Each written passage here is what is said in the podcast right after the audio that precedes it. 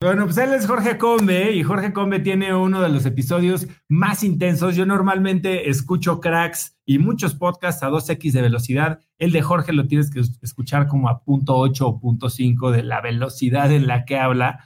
Y la verdad es que Jorge es alguien que, como les decía, eh, admiro mucho por su carrera, por sus logros profesionales, pero sobre todo por la mentalidad de crecimiento y la disciplina que tiene.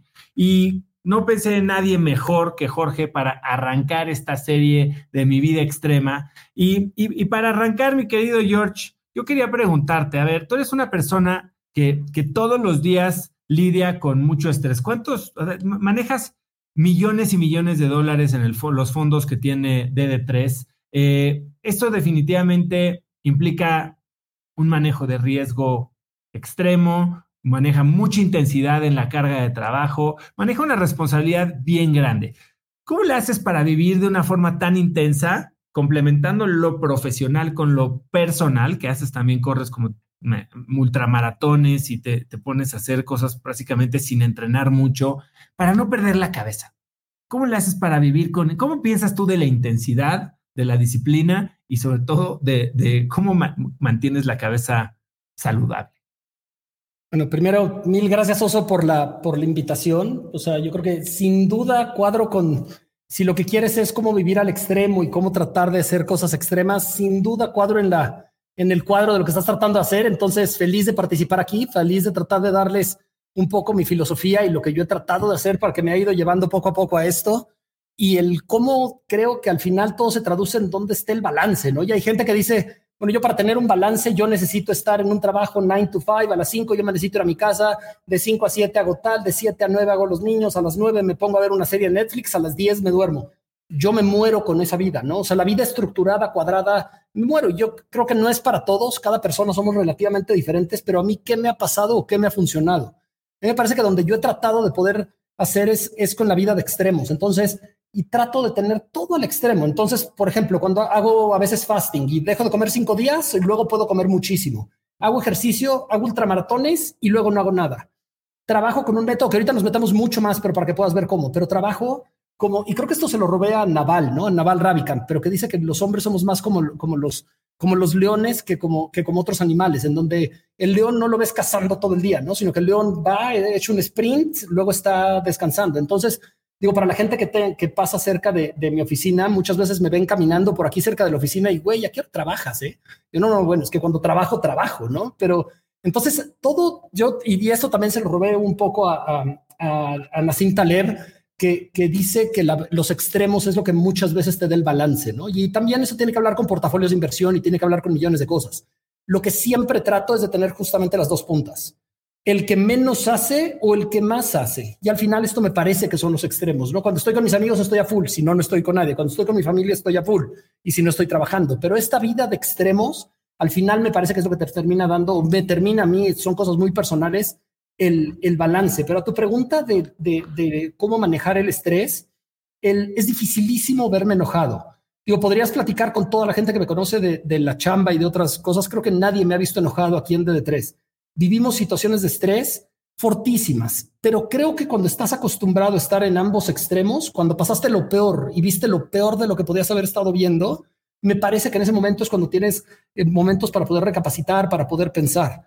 Y hay, hay varias, digo, podemos ir usando aquí varias de las técnicas o filosofías o cosas que yo he ido aprendiendo, pero utilizo varias técnicas. Este, algunas pueden ser desde respiración para tratar de calmarte antes de contestar uso muchísimo otra técnica que es tratar de distanciarte del cuerpo y distanciarte de la, de la junta, ¿no? Y si quieres entro a esta y luego te dejo que me hagas otra pregunta, pero por ejemplo, cuando, y esta la aprendí en un, en un, este, en un ultramaratón, estaba yo deshecho, kilómetro 80, lo que lo hice hace poquito, ¿no? Kilómetro 80, estaba yo deshecho, era yo, este, los pies rotos, no podía yo deshidratado, me faltaban 25 kilómetros y traté de imaginarme que mi mente, que era como un dron que volaba 10 metros arriba de mí. Y empecé a imaginarme cómo me veía yo 10 metros arriba. Y me vi, estaba yo recargado en un árbol completamente deshidratado, con la mente medio al vacío, con el círculo se me cerró totalmente, entonces casi no tenía visión. Y empecé a ver cómo me veía y toda la naturaleza y en un bosque y dije, güey, está poca madre, ¿dónde estás? O estás en un bosque, estás en una naturaleza, estás caminando, estás en donde tú querías estar y aparte tú lo elegiste. A ver, ¿cuánto entrenaste? Y me empecé a acordar, empecé a entrenar a las 5 de la mañana y entrené, hice tantos pasos.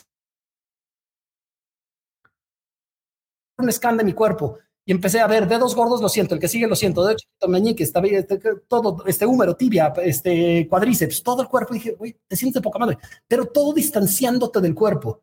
Y en ese segundo siento que me regresó la vida, me regresó la energía completamente. Me paré, empecé a caminar. Le había yo escrito a mi esposa y le dije, me voy a salir de la carrera, no puedo más, estoy completamente out. Y de repente empiezo a caminar y dije, güey, me siento poca madre. Toda la gente que me vio que me estaba yo saliendo de la carrera, los empecé a rebasar, empecé a rebasar, empecé a rebasar y casi todos los últimos kilómetros fue donde pasé más gente y me fue mejor. Entonces, al final, ¿dónde puedes utilizar esto? En juntas de trabajo. Estás en una junta, la contraparte te está amenazando, mentando la madre, te está diciendo cualquier cosa que sepárate y cuando tomas las cosas con cierta distancia, imagínate un dron a 10 metros, ves la junta desde afuera, cuando ves las juntas desde una ventana, se empiezan a ver hasta cómicas, ¿no? Cuando ves al otro güey que te está manoteando, que te está gritando, se empieza a ver cómico, pero te distancias de la persona, del tomarlo personal. Pero ese es uno de muchos hacks que voy aprendiendo y que voy tratando de hacer como cross-sell entre lo que hago de deporte, de leer, de, trabajo y de otras cosas. Oye, a ver, Jorge, quiero, quiero hacerle doble clic a algo que acabas de mencionar. Eh, estás a medio ultramaratón, te faltan 25 kilómetros y estás destruido pensando en abandonar. Pero la frase que te dices es, estás aquí, está padrísimo, eso no importa tanto, pero estás aquí porque lo elegiste. Eso habla de hacer las cosas con intención. Y cuando eliges las cosas por la motivación correcta, a veces mordemos de más, ¿no? Y, nos empezamos a atragantar y pensamos que no vamos a poder con este reto que, que nos impusimos a nosotros mismos. Pero recordando que lo hicimos por la motivación correcta, podemos regresar a ese momento que tuviste tú en el que aprecias lo que estás haciendo y decides continuar. Tú tienes un sistema para calificar tus metas. Cuando pones metas, ¿cómo, cómo es que, cómo, cómo le haces para saber si una meta es lo suficientemente ambiciosa o intensa o si te faltaste y te quedaste corto? ¿Cada cuándo ajustas metas? Buena, buena pregunta y creo que hace año y medio o dos años que estuve en tu podcast platiqué un poco el sistema, entonces perdón para los que escucharon, a lo mejor va a ser un poquito repetitivo, pero creo que siempre es bueno y siempre lo voy tratando de iterar y de irlo mejorando poco a poco. Yo hago metas anuales. Todos los diciembres me siento, trato de hacer un recap de cómo me fue en el año, qué hice bien, qué no hice bien, y trato de partirlas siempre en cuatro diferentes temas.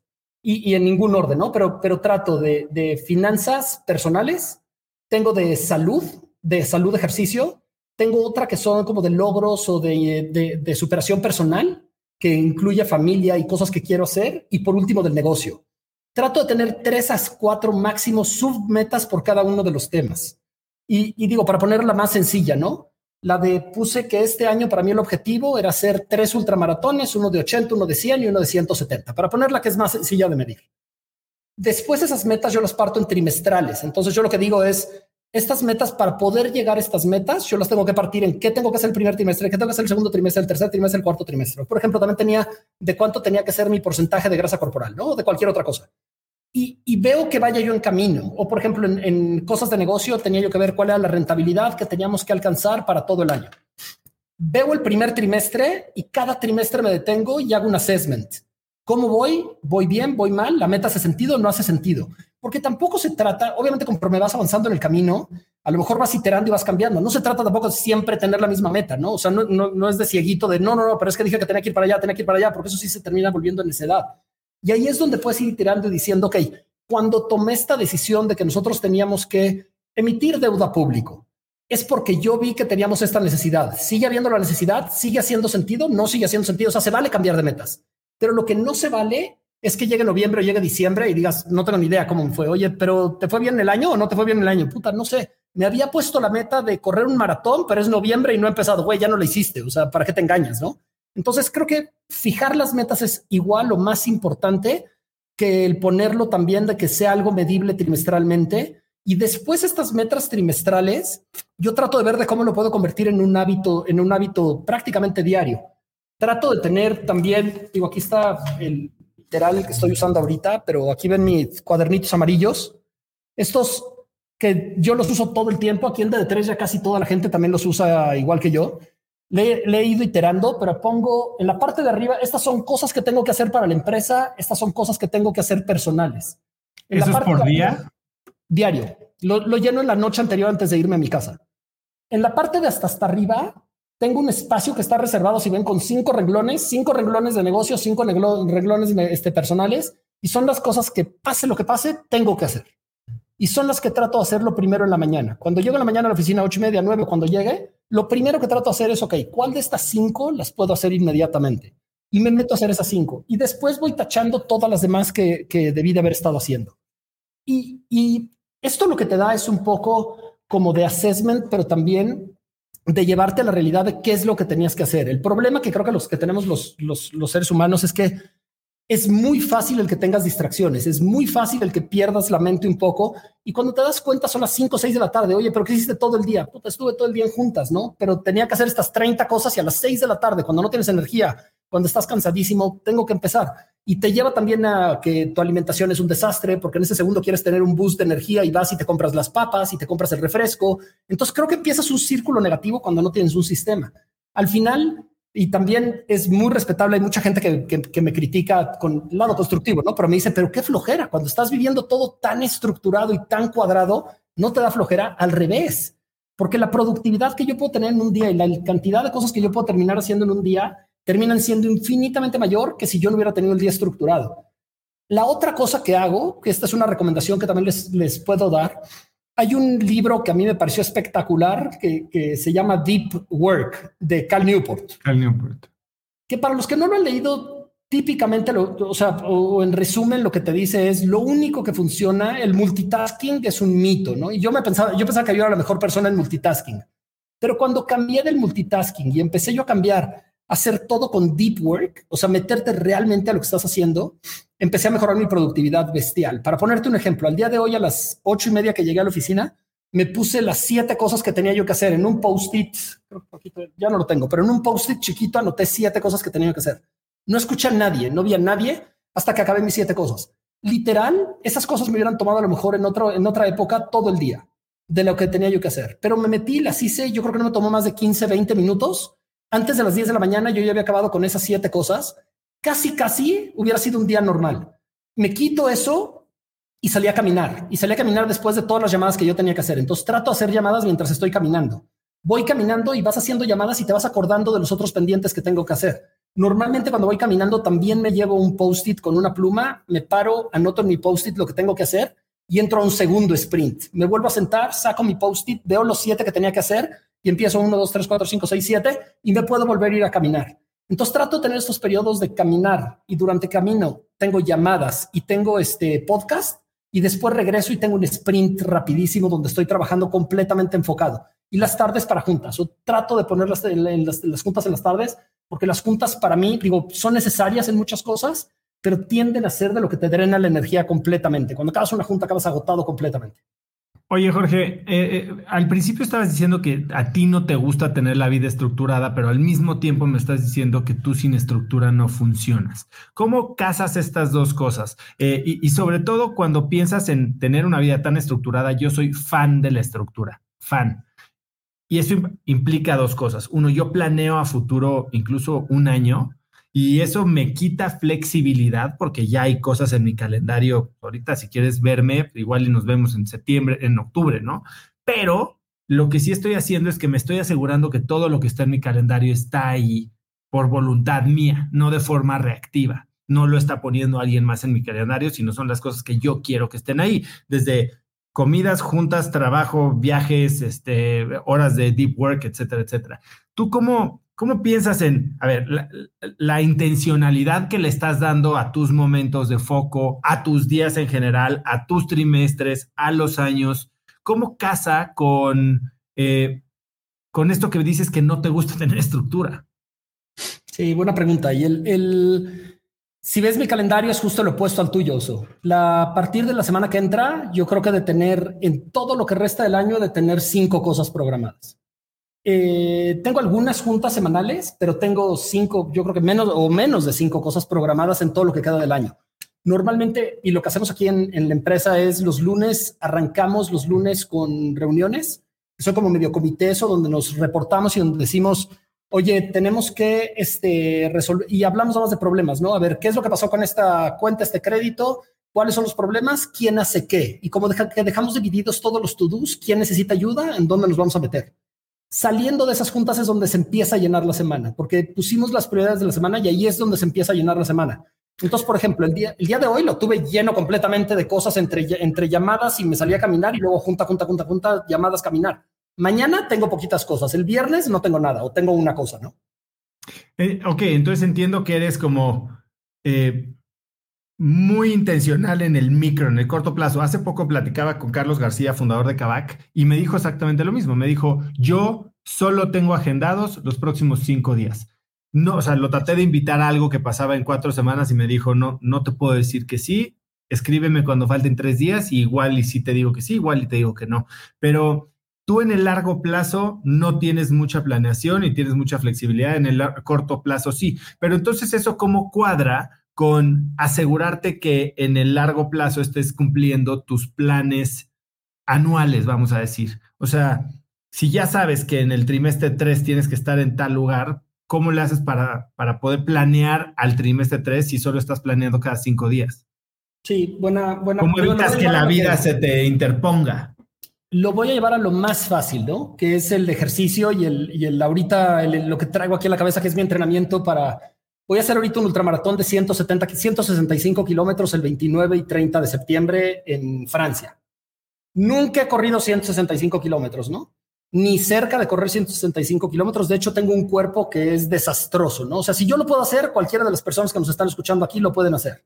Empecé con el peor este cuerpo, la peor eficiencia. Mi VO2 max estaba en 37 cuando empecé a entrenar. O sea, todo, es fatal mi cuerpo. ¿Qué es lo que hago? Yo sé que ahorita para poder acabar ese, ultramaratón, yo tengo que entrenar y me hice un plan semanal en donde esta semana yo tengo que recorrer, y mira, aquí lo tengo abierto en Excel, lo tengo que recorrer 200, 222 kilómetros tengo que recorrer en total caminando y tengo que hacer con chaleco de pesas 67 kilómetros. Diario yo lleno mi Excel, no sé a qué hora me va a dar tiempo de caminar, porque no sé si me van a salir reuniones. Hay veces que a lo mejor voy a tener que salir a caminar a las 6 de la mañana y veces que voy a tener que salir a caminar con mi chaleco de pesas o a correr a las 7 de la noche.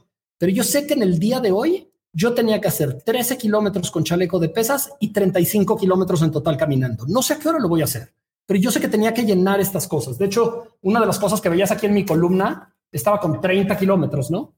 La otra cosa que yo tenía dentro de mi, dentro de mi lista, estoy estudiando un curso de estadística de Micromasters de MIT sobre probabilidad y estadística, porque siento que me estoy quedando ya muy güey en lo numérico y yo era muy bueno. Entonces, curso de estadística, tengo que hacer el módulo 2.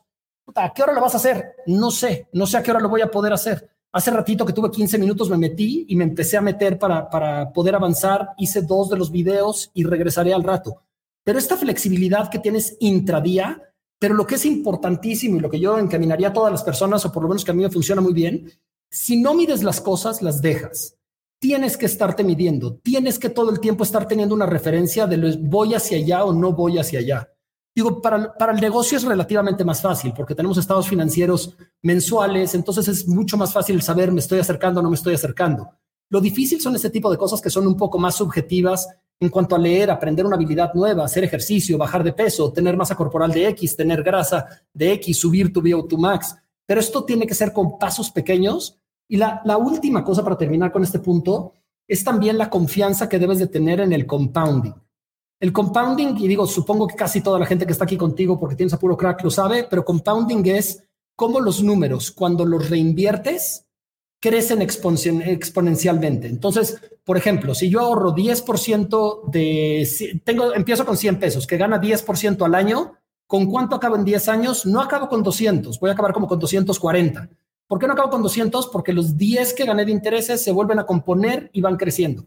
Esta misma composición que tienes de interés compuesto termina pasando para la salud, termina pasando para los ingresos, termina pasando para la condición física, termina pasando para los, la probabilidad y estadística. Conforme vas conociendo los términos y los vas retomando, se vuelve más fácil, más fácil, más fácil, hasta que después cuando te das cuenta, estás entendiendo términos que la primera vez dijiste, puta, esto es de un PhD, ¿no? O estás haciendo carreras como esto de 165 kilómetros que dices, es imposible porque mi cuerpo nunca me lo daría. O sea, créanme todos los que están aquí que mi cuerpo también nunca me lo daría si me hubieran conocido la primera vez. Casi me muero en cinco kilómetros la primera vez que los corrí. y ahorita estoy tratando de acabar 165. Jorge, a ver, llevamos como 25 minutos aquí, que pudo haber sido un live de 65 minutos. Eh, estás hablando de, tú eres yo creo que de las, no sé si de las o la persona más intensa y creo que todo mundo que está escuchando este live, que somos, no sé, 700 personas, se pueden dar cuenta de eso, ¿no? O sea, vives todo y ya tienes tus sistemas que, como lo acabas de mencionar, se han ido componiendo a lo largo de muchos años de, práctica. Hay gente que te ve y, y, tú mismo lo dijiste, dice, qué flojera, yo no quiero vivir así, yo no quiero ser tan intenso, pero al mismo tiempo nos podemos estar quedando cortos de lograr pues ciertas metas que nos importan a nosotros. ¿Tú cómo piensas de empezar a implementar o a experimentar la intensidad, la intencionalidad y el enfoque en tu vida? Si fueras, y lo dijiste, ¿no? Empezaste con 5 kilómetros, no podías caminar, no, no te pusiste una meta de 240 kilómetros en una semana el día uno. Nosotros estamos a punto de empezar el lunes eh, Cracks Bootcamp, que es la semana más intensa y productiva de tu vida. Si quieres regresar a tus a tus malos hábitos y a tu desentendimiento de lo que es importante para ti está perfecto después. Lo que yo quiero es que la gente entienda cómo se vive una vida con enfoque, con intención y con intensidad. ¿Tú cómo, cómo piensas de ese primer paso? Porque lo, más importante, Oso, son cambiar los hábitos. El, y, y, mostrar justamente la intencionalidad vía la acción. Cuando todo es intencionalidad, siempre tenemos un pretexto. Los seres humanos estamos hechos casi siempre para poder resguardarnos y para poder, para poder encontrar algo por lo que no lo que podamos hacer y encontrar algo que nos va a llevar al confort. Si nos remontamos a, todo el Homo sapiens, pues un poco hemos vivido en, en, estado salvaje la gran mayoría, ¿no? El 99% a lo mejor del tiempo que los Homo sapiens hemos existido estaban en un estado donde no había confort. Y ahí digo otro de los libros que les recomiendo para este tema que se llama Comfort Crisis, la crisis del confort buenérrimo libro. Y se trata de justamente cómo los seres humanos, debido a que crecimos en estas o evolucionamos en estas condiciones tan adversas, buscamos el confort. ¿Qué significa el confort? Te sientas en un sofá y está delicioso, ¿no? Ves Instagram y te crea dopamina inmediato, es gratificación inmediata. Te sigue alguien, es, es gratificación inmediata. Pruebas una fruta o pruebas un chocolate o un helado, gratificación inmediata, son azúcares que inmediatamente se van al cuerpo porque no había mucho. Tenemos que ver de dónde venimos. Entonces, cuando genéticamente estamos programados para buscar este confort, es difícil romperlo, porque entonces estás peleando tú contra ti. Te terminas peleando tú contra tu mente porque lo que tienes que, porque lo que tienes que terminar haciendo es metiendo un circuit breaker o algo que diga decir sí, está poca madre el confort, pero el confort no me sirve absolutamente de nada a menos de que yo pruebe el desconfort. Entonces, ¿De qué se trata a veces mi vida? Pues de probar un poco las veces de, de, qué pasa con lo peor que te puede pasar, ¿no? Y una vez lo puse en Twitter y, también creo que alguien me, me, criticó, me dijo que estaba yo medio loco, ¿no? Pero hay veces que dejo de tomar agua a propósito durante 24 horas. Cuando tomas un vaso de agua después de no haber tomado agua en todo un día, échale dos hielitos al agua y toma tu primer vaso de agua, no sé, deja de tomar ahorita a las 6 de la tarde, toma mañana o 7, toma mañana tu primer vaso de agua hasta las 7. Vas a estar deshidratadísimo. Nunca has apreciado el agua como la vas a apreciar en ese momento. Vas a decir, qué padre que tengo agua, ¿no? O sea, ¿cuánta gente se ha bañado con agua caliente a través de la historia que ha existido de la humanidad? Bien poquitos. ¿Cuánta gente ha tenido lo que tenemos ahorita? Bien poquitos. Entonces, trato de llevar mi cuerpo, para empezar, a todo lo que sea falta de confort. ¿Qué es esto? En los ejercicios diario lo llevo. Diario entro en un lugar en donde digo, ¿por qué fregados estoy haciendo esto cuando podría estar? Cuando estás en tu cama a las 6 de la mañana calientito, hace frío afuera, a nadie se nos antoja estar sudando y estar sufriendo. A nadie se nos antoja. Pero cuando te pones los tenis y después de haberlo hecho dices, puta, qué padre estuvo, qué bueno que no me quedé. Al final lo que necesitas es poner algo que rompa este círculo del confort. En mi experiencia, lo que mejor funciona para poderlo romper tiene que ser cuando pones hábitos. ¿Y cuáles son estos hábitos? Si lo que quiero yo es tener una mejor alimentación, lo que yo puedo hacer es empezar a, a priorizar lo que fueran fibras, luego proteínas y, luego minimizar carbohidratos y azúcares. ¿Me puedo dar un helado? Sí, hoy me comí un helado. ¿Me siento culpable? No, no me siento culpable, pero todo lo demás de mi alimentación estuvo bastante bien. Cuando quiero priorizar también para hacer un hábito de, de ejercicio, tengo que hacer estos kilómetros porque me lo puse de meta. Ahora, no todos tienen que empezar con esto, ¿no? Pero a lo mejor tienen que empezar con pasos. Me parece que es lo más fácil. Oye, ¿cuánto tengo que hacer? Tengo que hacer 10 mil a 15 mil pasos. Y digo, no, no sé que tanta gente lo sabe, pero, pero casi se queman las mismas calorías haciendo un kilómetro caminando que un kilómetro corriendo. Es como punto ocho lo que se debería de quemar, ¿no? Si alguien te dice, hago 30 kilómetros caminando, dirías, pues es mucho, ¿no? Si alguien te dice, corro 30 kilómetros, dirías, no le creo, es un enfermo. Camínalos, es infinitamente más fácil. El caminar estos 10, 20, 30 kilómetros, al final te van a dar el 80% de la eficiencia de correr, con menos golpes en la espalda, en las rodillas, en los pies, y casi todos los beneficios de tanto metabólicos como también de, quema de grasas. Por último, y donde la mayoría de la gente creo que vivimos un poco más traumados de lo que, de lo que nos ha pasado o estamos atrapados en algo que no queremos, tiene que ver con el trabajo. Y en general, es tristísimo lo que, lo, lo, que pasa en México y yo creo que en casi todo el mundo, pero cuando volteas a ver a la gran mayoría de la gente están en un trabajo que no les gusta, que detestan lo que hacen, que detestan al jefe, pero no tienen alternativas. Al final lo que tenemos que encontrar como empresarios y como sociedad, tenemos que buscar cómo les ampliamos los círculos de libertad a toda la gente que está cercanos a nosotros. Deberíamos de capacitarlos, deberíamos de pagarles bien, deberíamos generar una cultura de, de superación, una cultura de ahorro, una cultura de inversión, no nada más estar gastando. Porque los grados de libertad y si tienes ahorrado dinero, si tienes cómo emprender, si tienes dinero para poder este, poner tu negocio o cualquier otra cosa, te puede llevar a tener una muchísimo mejor vida en cuanto al ámbito laboral que es lo más importante, porque al final lo entre 8 a 12 horas de tu vida lo vas a estar pasando en una empresa o haciendo, más vale que sea algo que te gusta. Yo creo que al final lo que todos sí somos responsables es de buscar algo donde nos aprovechen, donde crezcamos, donde nos respeten y donde podamos crecer. Y me parece que ahí es donde la gente está más desaprovechada, porque los grados de libertad que como sociedad le permitimos a casi todos están bien acotados y ahí es donde te necesitamos un poco como sociedad ver cómo pagamos bien, cómo remuneramos bien a la gente y cómo damos oportunidades de crecimiento para que ojalá tengamos a muchísima más clase media, clase media alta, que cada quien pueda emprender, pueda empezar sus negocios y pueda tener este tipo de, libertades para hacer ejercicio, alimentarse bien y todo lo demás. Pues mi querido George, te voy a dejar ir para que te eches tus 35K que, te, que seguramente te faltan hoy.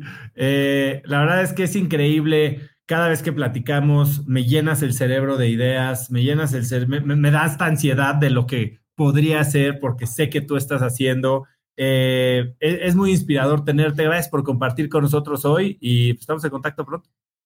Buenísimo. O yo también vivo un poco con esta ansiedad. La ansiedad hay que transformarla en cosas buenas y en acción.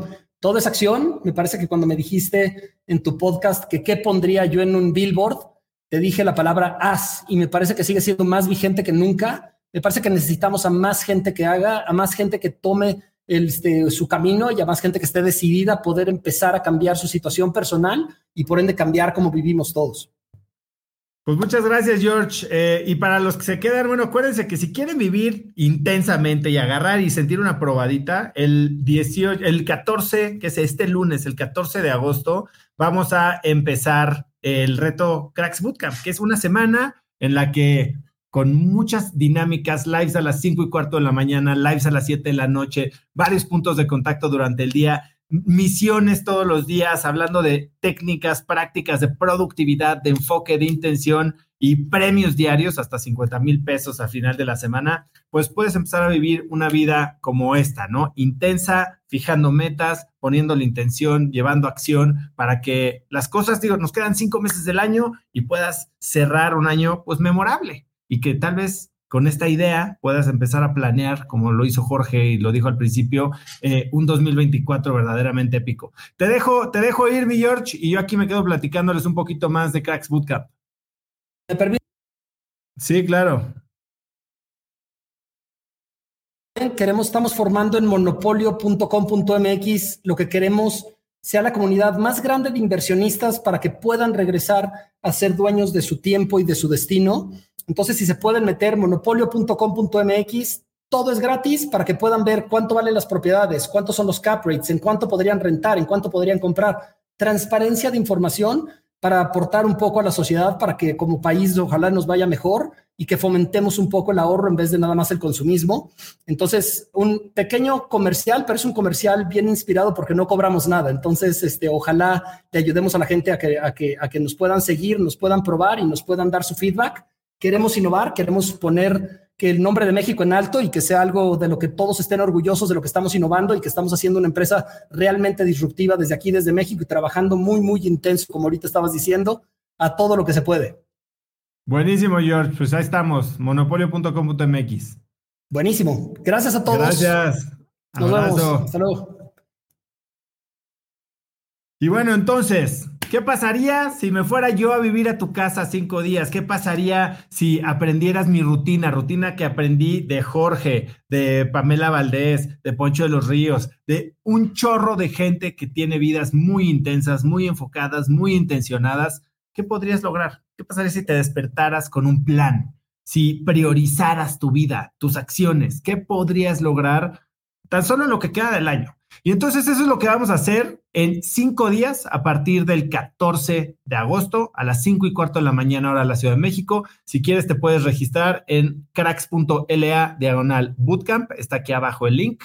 Cuesta 9 dólares, hay premios todos los días, 50 mil pesos eh, al premio mayor el final de la semana. Todos los días va a haber retos, vamos a tener un workbook con ejercicios, vamos a tener retos diarios vamos a hablar de priorización, vamos a hablar de fijación de metas, vamos a hablar de la estrella de tu vida, evaluar estas siete áreas que yo creo que, componen a todos los seres humanos. Vas a aprender a optimizar tu tiempo, vas a aprender a decir que no, a visualizar metas y fijar metas gigantes que, como dice Jorge, que te den miedo, o sea, correr 170 kilómetros no es, no es cosa de todos los días y entender cuál es tu motivación, tu empuje, qué es lo que verdaderamente te mueve para que el día que se pongan las cosas difíciles, entonces, eh, pues puedas meter esa, esa mano, como dice David Goggins, al, eh, al botecito de galletas y seguirle dando. Faltan siete días para el 14, así es, ya en el grupo de Facebook al que te unes una vez que te inscribes, ya estamos dejando misiones, ejercicios para ponerte en la mentalidad correcta y que puedes llegar al reto con una, una expectativa de qué es lo que quieres lograr en estos cinco días. Así que cracks.la, diagonal bootcamp, 9 dólares, una semana de intensidad e intención pura conmigo, con eh, mi equipo, con algunos invitados y cosas muy, muy divertidas. Es un gran experimento social. A ver, miles de personas metidas aquí y yo lo que quiero es que tú decidas ¿Te gusta vivir intensamente? ¿Te gusta tener resultados? ¿Te gusta tener control sobre a qué se va tu tiempo, dónde dedicas tu energía, dónde dedicas tus recursos y qué es lo que sucede al final del día en este marcador de tu vida? O se lo vas a entregar al destino. Así que cracks.la, diagonal bootcamp, ahí está, Jaime Barajas, te puedes inscribir al reto que empieza este lunes a las 5 y cuarto AM, hora de la Ciudad de México. Nos vamos a conocer como 20 minutos en la mañana, 20 minutos en la tarde. No es un reto de ejercicio, ¿eh? No es un reto de ejercicio, no tiene que estar de pants. Sí los voy a sacar de su cama, sí los voy a hacer que se despierten un poquito para que no me vean así nomás con un ojo cerrado, pero va a estar, es un reto de aprender prácticas que te ayuden a vivir intensamente con intención y con la productividad máxima que puedas tener.